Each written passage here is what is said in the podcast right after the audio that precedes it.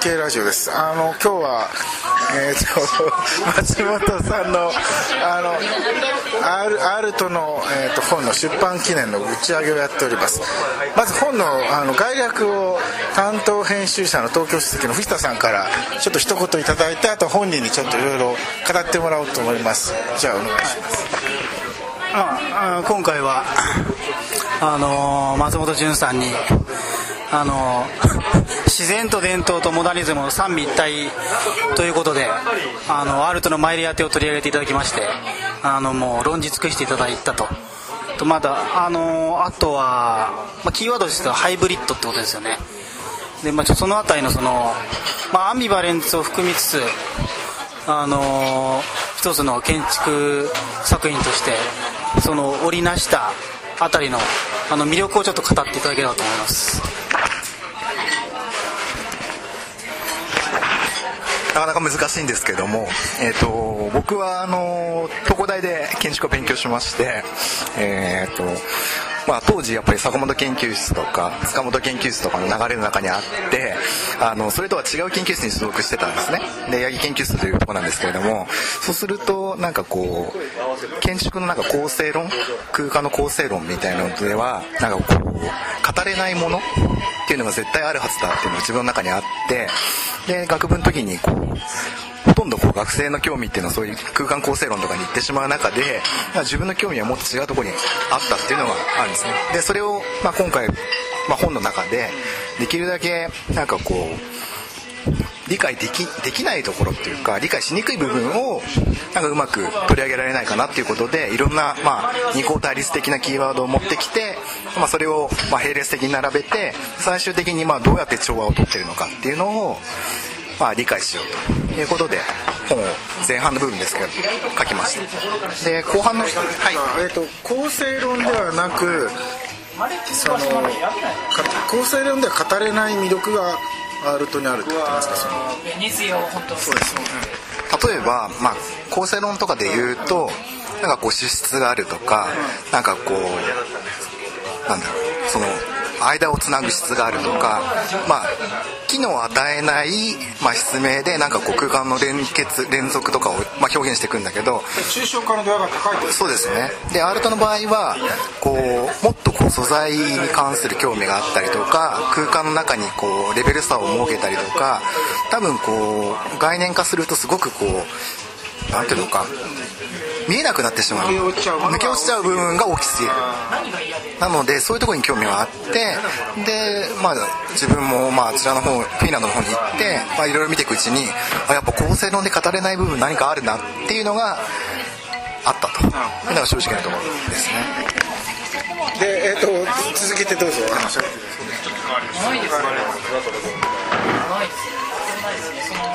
は何ですかね？あのーワードで、はい。あのコラージュじゃなくてハイブリッド。ハイブリッド。だと。うかまあ、正直言って、まあ、ハイブリッドって言葉は使い古されていて、あんまりあの取り上げる時はどうかなってちょっと思ったんですね。で、まあ、ちょうど同じ時期に、まあ、原稿を書いた時に、あのー日本の車を、まあ、海外に紹介する、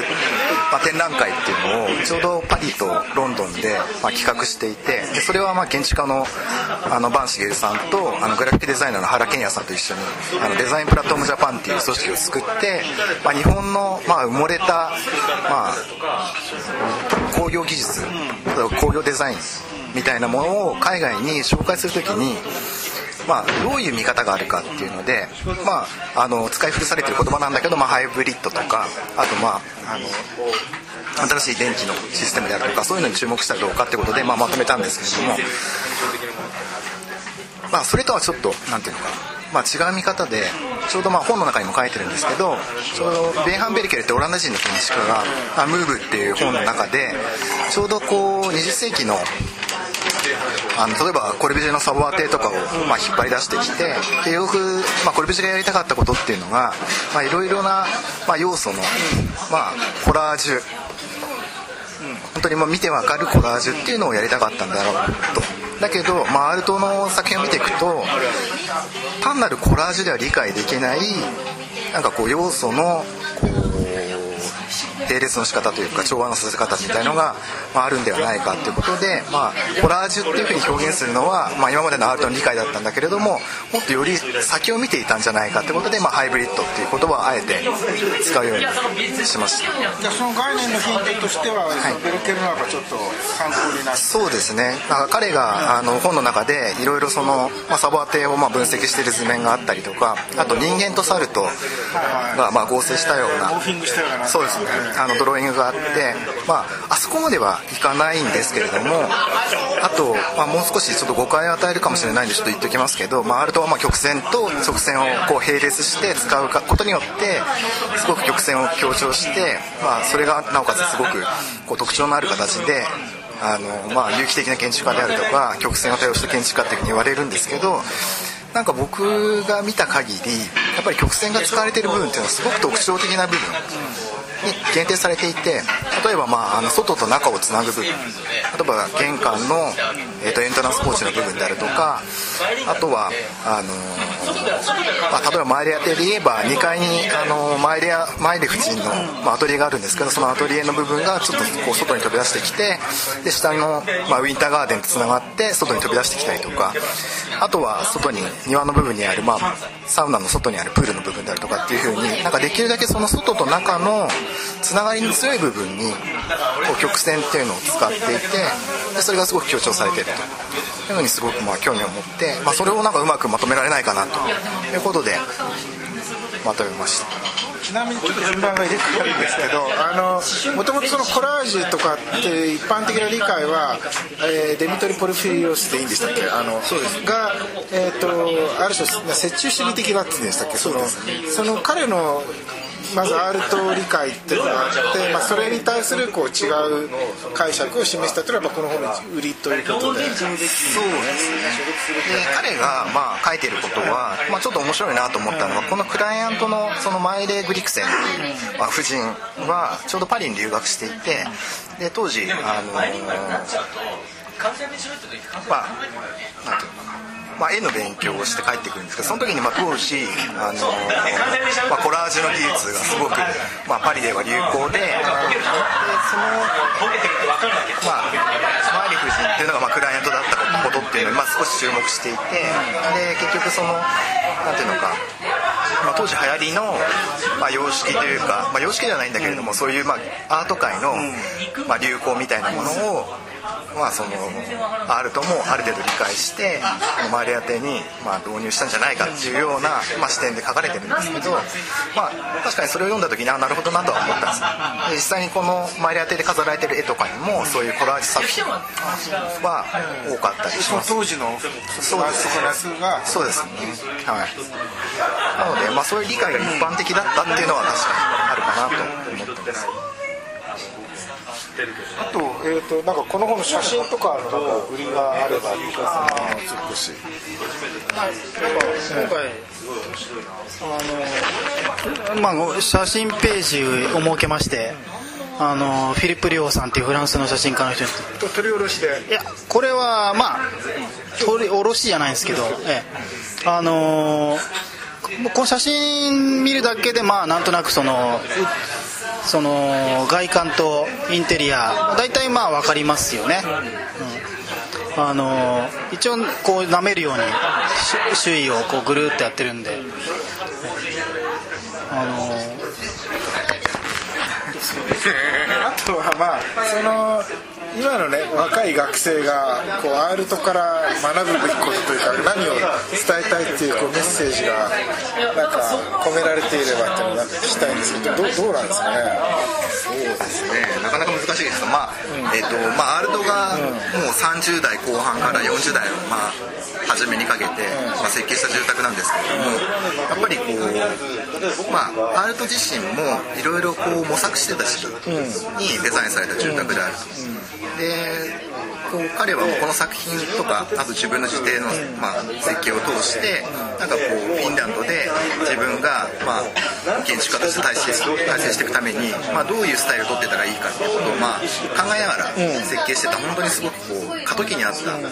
建築なので、まあ、その辺はすごくあの自分としても興味があるし建築家の学生なんか特にいろいろ例えば、まあ、コルハウスの建築を真似したりとか、まあ、サナーの建築を真似したりとかする時期があると思うんですけど結局はまあ自分が将来建築家としてなるためには結局そのオリジナリティというか自分が何で建築を建てていくかっていうのを見定めなきゃいけない時期が絶対来ると思うんですねでそういう時になんかこう戻れるっていうかあるとこういうことをしてこういう実験をしてなんかこう将来的に最終的にこういう建築を作ってきたんだなっていうそのなんか戻れるなんかこう大元というかそういうふうに捉えられればすごくあのプラスにというか、あの自分の建築のためにも、まあ、生きていくのかなというふうには思ってます、まあ、建築としてはものすごくバカでかいあの建築なので、まあ、日本で例えば住宅を設計するとなるとこの周りやってのリビングぐらいの大きさになってしまうと思うんですけれども。そんなぐらいそのぐらい大きいですそうか、松本さんとしては、例えばこれあのここに10件あるんですけど、この中あの世界名作の地図とか後ろのについててでその中でそのマイリア邸の最大のなんかその際立った特徴って何？ですか、まあ、キャラキャラっていうか的に言えば。そうですねなんか普段慶応の、授業でも例えば巨匠が設計した例えば美術のファンドバス停とかガイドの落水槽とかあとえっ、ー、とああとサボアテとか一緒に、まあ、あの分析模型みたいなものも作らせてるんですけれどもやっぱりあのファンズバス停とかサボアテとか、えーと、落水槽っていうのはその構造形式と建築のプランニングっていうのコンセプトっていうのはすごく分かりやすい形でできているんだけれどもマイレテをいざ